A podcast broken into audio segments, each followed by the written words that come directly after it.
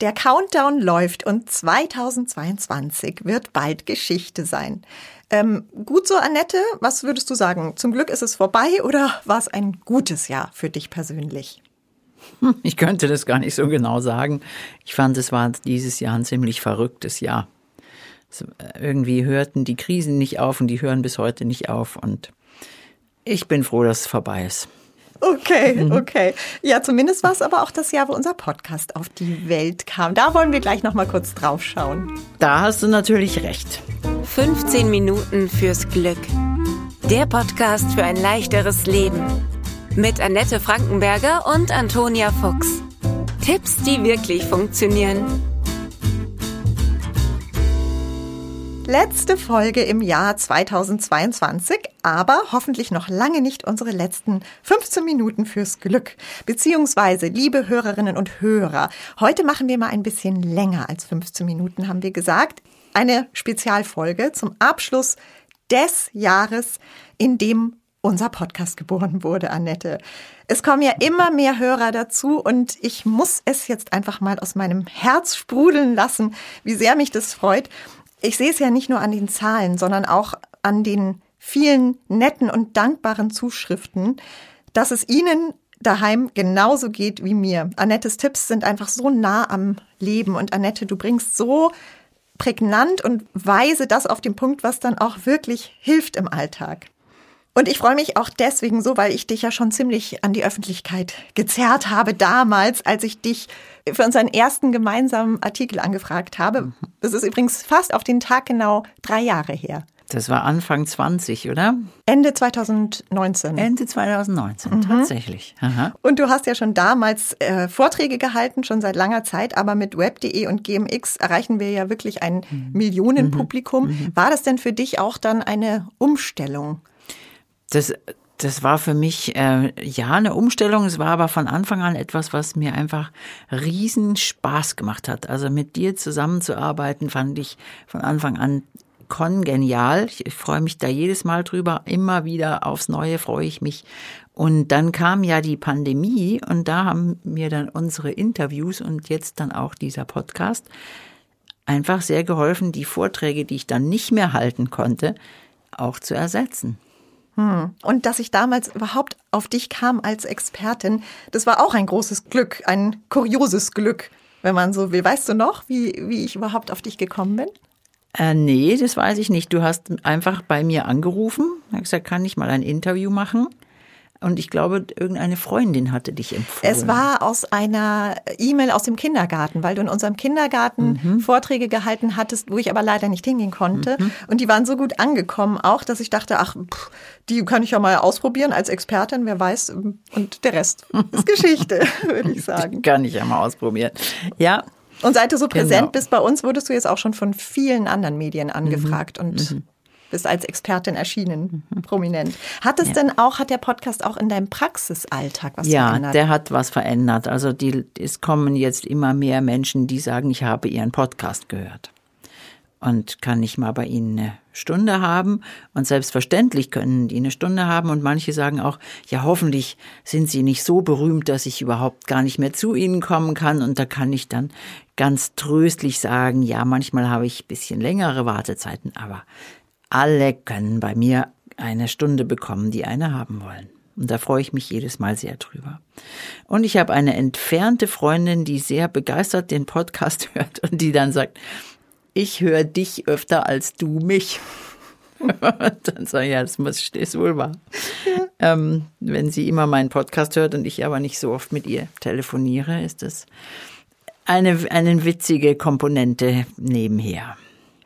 Mir geht's ja auch so, dass mir deine Tipps eben so helfen. Das sage ich ja immer wieder. Deswegen sage ich ja auch oft, ich bin hier das perfekte Lehrbeispiel, denn ich kenne sie ja auch alle. Diese Stressfallen und diese klassischen Blickwinkel, die du ja hier immer zu verändern suchst. Ich sag nur sowas wie erst die Arbeit, dann das Vergnügen, reiß dich zusammen und so weiter und so weiter. Und zu all diesen Klassikern haben wir ja auch schon Folgen gemacht. Und heute wollen wir wieder über einen Klassiker sprechen, gerade zum Ende des Jahres, nämlich Vorsätze. Mhm. Und mir fiel jetzt mal auf bei deiner Reaktion auf meine Einstiegsfrage ganz am Anfang, dass du nicht zu den Menschen zu gehören scheinst, für die Silvester einfach nur irgendein Datum ist, sondern schon auch eine Zäsur, die einlädt, Bilanz zu ziehen? Ja, da hast du recht. Also ich gucke mir immer am Silvestertag, gehe ich meinen Kalender durch und dann sehe ich natürlich auch all die Namen der Menschen, die bei mir waren und erinnere mich so, wer so kam und was wir so gearbeitet haben miteinander, was so die Anliegen waren. Und dann sehe ich natürlich im Kalender die, die Highlights, die, den Urlaub, das Konzert, die Sachen, die wir gemacht haben und erinnere mich, und das mache ich dann auch so mit meinem Mann zusammen. Wir gehen das so durch, ähm, was war was war eigentlich und vor allen Dingen schon auch, was war schön. Worüber haben wir uns gefreut? Was hat Spaß gemacht und was war vielleicht auch hat so ein bisschen rausgehoben aus dem Alltag. Mhm. Also ein Blick zurück. Jetzt ist es ja so verbreitet, auch nach vorne zu blicken und sich eben Vorsätze zu machen. Mhm. Warum machen wir das denn überhaupt? Woher kommt das überhaupt? Das ist eine spannende Frage. Für, also für mich ist sind diese Vorsätze eher so dieses jedes Jahr das gleiche Ritual und ähm, für mich ist die, ein Vorsatz tatsächlich etwas, das ich vor mich hinsetze und dann, wie die Statistik sagt, in 80 Prozent der Fälle drüber falle über diesen Vorsatz mhm. und ihn nicht durchhalte und wir dann schlussendlich bei dem ewigen, ich sollte, ich müsste mal, ich müsste weniger Süßes essen, ich müsste abnehmen, ich müsste weniger rauchen, ich müsste weniger Alkohol trinken, ich müsste mehr Sport treiben und mehr mit Partner oder Partnerin oder Familie zusammen sein und weniger Social Media, also so die ganz üblichen Verdächtigen. Und was übrig bleibt, ist, es nicht durchgehalten zu haben, ein steter Quell für schlechtes Gewissen, wie wir schon in unserer Folge 18 mal drüber gesprochen haben, und auch für schlechte Laune. Also, ich habe mir was vorgenommen und jetzt fällt es mir schwer oder ich kann es nicht durchhalten. Jetzt mache ich mir selbst Vorwürfe. Ich habe die Erfahrung gemacht, dass Vorsätze eher was Hinderliches sind. Aha. Unterschätzen wir vielleicht, wie schwer es doch ist, Gewohnheiten zu ändern? Auf jeden Fall. Der Mensch ist ein Gewohnheitstier und wir tun uns wirklich schwer, was zu verändern. Und im Grunde genommen wissen wir ja, was uns, was für uns gut ist. Also wir, das, niemand muss da lange drüber nachdenken. So viel Selbstwahrnehmung haben, haben wir eigentlich alle. Aber mir ist so wichtig, wenn die Dinge keine Freude machen und wenn das, was ich mir da vornehme, ich nicht die Hoffnung habe, dass es meine Lebensqualität wirklich verbessert und dass es, wie, wie ja unser Thema hier immer ist, auch noch einigermaßen leicht geht dabei, dann mhm. wird es nicht funktionieren. Mhm. Also wir versuchen Gewohnheiten zu ändern, was schon schwierig ist, aber dann auch noch bei Dingen, die echt uns schwer fallen. Und du würdest sagen, damit machen wir uns das Leben dann eigentlich noch schwerer. Also ja. zum Beispiel, wir suchen uns aus einen Sport, der eigentlich gar nicht so richtig zu mhm. uns passt, als Beispiel. Würdest du denn per se sagen, dann mit den Vorsätzen lieber alles gleich lassen oder anders, also irgendwie eine, eine Alternative. Also das mit den Vorsätzen würde ich tatsächlich lassen. Also das wäre mhm. auch irgendwie so mein Tipp für heute. Okay. Das mal wegzulassen, auch im Sinne von mehr Lebensfreude und mehr Leichtigkeit, sich nicht Sachen vornehmen, die ich dann eh nicht durchhalten kann. Aber ich habe schon eine Idee für eine Alternative und das ist auch was, was wir machen, dass wir uns, dass wir Wünsche haben für das neue Jahr. Und zwar nicht Vorsätze, wie wir es jetzt beschrieben haben, sondern mhm. dass wir uns zum Beispiel neue Routinen erfinden. Also einmal im Quartal wollen wir mit Freunden kochen. Einmal regelmäßig zu gucken, was was ist in den Münchner Museen los, zum Beispiel, oder in den Museen, in denen unsere Hörer, in den Städten, wo unsere Hörerinnen und Hörer leben, selbstverständlich. Was ist denn das, was mich interessiert? Also, oder auch so in der, in der Partnerschaft oder in der Familie mal zu sprechen. was haben wir schon lange nicht mehr gemacht? Wo, was, wo müssen wir uns einen Raum dafür schaffen? Also, dass eine Familie, die zum Beispiel weit über das Land verstreut ist, dann sich wirklich vornimmt, einmal oder zweimal im Jahr treffen wir uns irgendwie in dem ermittelten Mittelpunkt mhm. und verbringen Zeit miteinander. Also, dass man was ausmacht, worauf man sich freut. Das mhm. finde ich enorm wichtig. Und was nicht mit Stress wieder verbunden ja. ist. Ja. Also wirklich etwas, das man sich, wie du sagtest, was man sich wirklich wünscht. Da muss man wahrscheinlich aufpassen, dass es nicht wieder so in diese, wir müssten mal wieder Falle Genau, und das, das würde ich gerne wirklich vermeiden wollen. Und wenn es jetzt wirklich was ist, wo ich weiß, ich müsste an der und der Stelle gesünder leben oder besser auf mich aufpassen, dann finde ich nicht, dass das ein Vorsatz sein muss für Silvester, sondern das muss ich irgendwie schaffen, regelmäßig und verlässlich in mein Leben einzubauen. Und das geht dann auch immer leichter, wenn man das mit zusammen mit anderen macht. Also wenn mhm. vorhanden mit Partner oder Partnerin oder mit Freunden oder dass man mit den Nachbarn zusammen joggen geht. Ich sage jetzt irgendwas, wo man mhm. einfach sagt, gemeinsam geht's immer leichter, was was eher schwer und mühsam ist. Also da muss ich dann sagen, ich muss gesünder werden um meiner selbst willen. Jetzt suche ich mir ein Setting, das mir leicht fällt.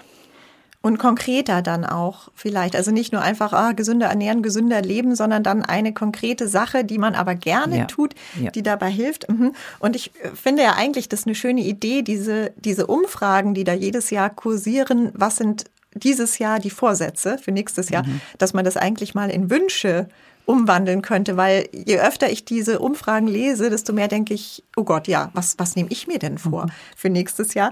Und wenn man die auch vergleicht, jetzt die aktuelle Umfrage für 2023 mit letztem Jahr, fällt auch etwas auf. Also es ist genau wie du sagst, also es sind diese Themen gesünder ernähren und mehr Sport sind ganz vorne. Mhm. Und dann mhm. kommt Geld sparen. Das war letztes mhm. Jahr auch kein Wunder jetzt natürlich in mhm. diesen Zeiten mhm. sehr viel weiter unten.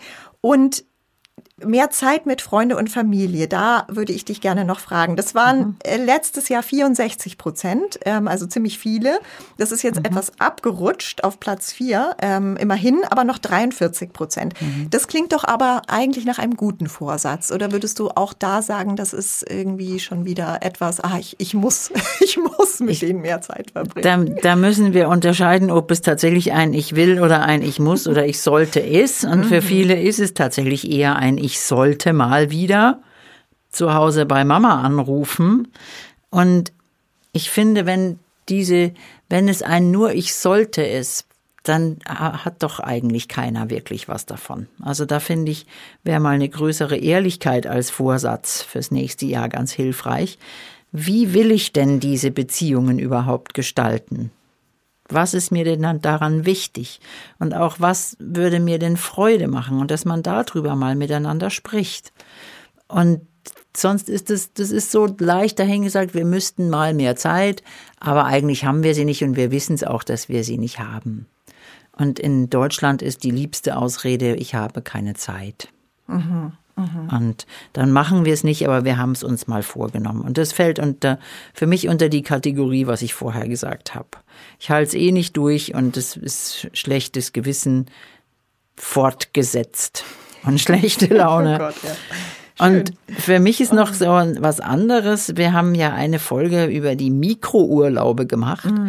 und sowas sich vorzunehmen und mal eine Sammlung zu machen. Was sind so kleine Momente, die ich gerne mal machen würde. Mhm. Mal auf diesen oder jenen Berg zu gehen oder die, dahin oder das anzuschauen oder diese Art zu erleben oder einfach mal loszuradeln und sowas mit in der Familie miteinander eine Sammlung zu machen und dann zu gucken, wie kriegen wir das klein klein ins Jahr mhm. verteilt und dann wieder so wie wir heute angefangen haben am Ende des Jahres sich den Kalender zu nehmen und zu sagen, hey, schau mal, da haben wir das gemacht, da haben wir dies gemacht und hier waren wir da. Und das sind diese vielen kleinen Sachen, die uns einfach ein Stückchen glücklicher Die dann eigentlich auch so lassen. das Funkeln ausmachen Ja. in einem Jahr, gell? Also die Erinnerungen schaffen und dann wirkliche Highlights sind. Du wirbst ja auch immer für eine Was ich liebe Liste, Mhm. äh, wo man die Dinge aufschreibt, die man wirklich liebt und gerne macht und die einem Freude bereiten. Das könnte man vielleicht auch, wäre vielleicht auch noch eine Idee als Familie zusammen machen an Silvester. Was lieben wir und was möchten wir eigentlich öfter machen? Und ein Ding ist auch immer, immer wichtig, etwas für andere tun. Also das, wir wissen das, für andere da zu sein, ist etwas, das uns glücklicher macht, das uns, uns besser fühlen lässt. Also sich irgendwo ehrenamtlich engagieren, in der Tafel sich zu engagieren, Schüler zu begleiten, irgend Menschen zu besuchen, zuzuhören, vorzulesen, mit jemandem spazieren zu gehen, für die kranke Nachbarin einkaufen zu gehen. Diese Dinge auch mit einbauen. Und schlussendlich, wenn es denn schon unbedingt ein Vorsatz sein muss, würde ich sagen, es, es ist ein großer Vorsatz, der ist leicht gesagt, aber liebevoller mit sich und mit anderen umzugehen. Wenn wir das schaffen, dann haben wir schon ganz viel gewonnen. Das ist ein ganz wichtiger Hinweis. Und eines fiel mir noch auf, auch an der Statistik. Ähm, letztes Jahr war die Nummer eins Stress abbauen und vermeiden. Und es taucht in der Form dieses Jahr gar nicht mehr auf. Bei, ich habe bei Statista geschaut. Das sagen, also eigentlich nur noch so ähnlich auf Platz 10. Äh, nur 18 Prozent sagen, dass sie weniger Stress im Büro anpeilen. Aber was ich, was gar nicht mehr auftaucht, ist unter den Vorsätzen sowas wie Zeit für mich. Finde ich interessant, ja, dass es gar nicht mehr vorkommt, weil ich das nach wie vor wirklich wichtig finde, dass wir auch nach uns selber schauen und was, was wir denn für uns Gutes tun können und wie wir ja freundlich und liebevoll mit uns umgehen können.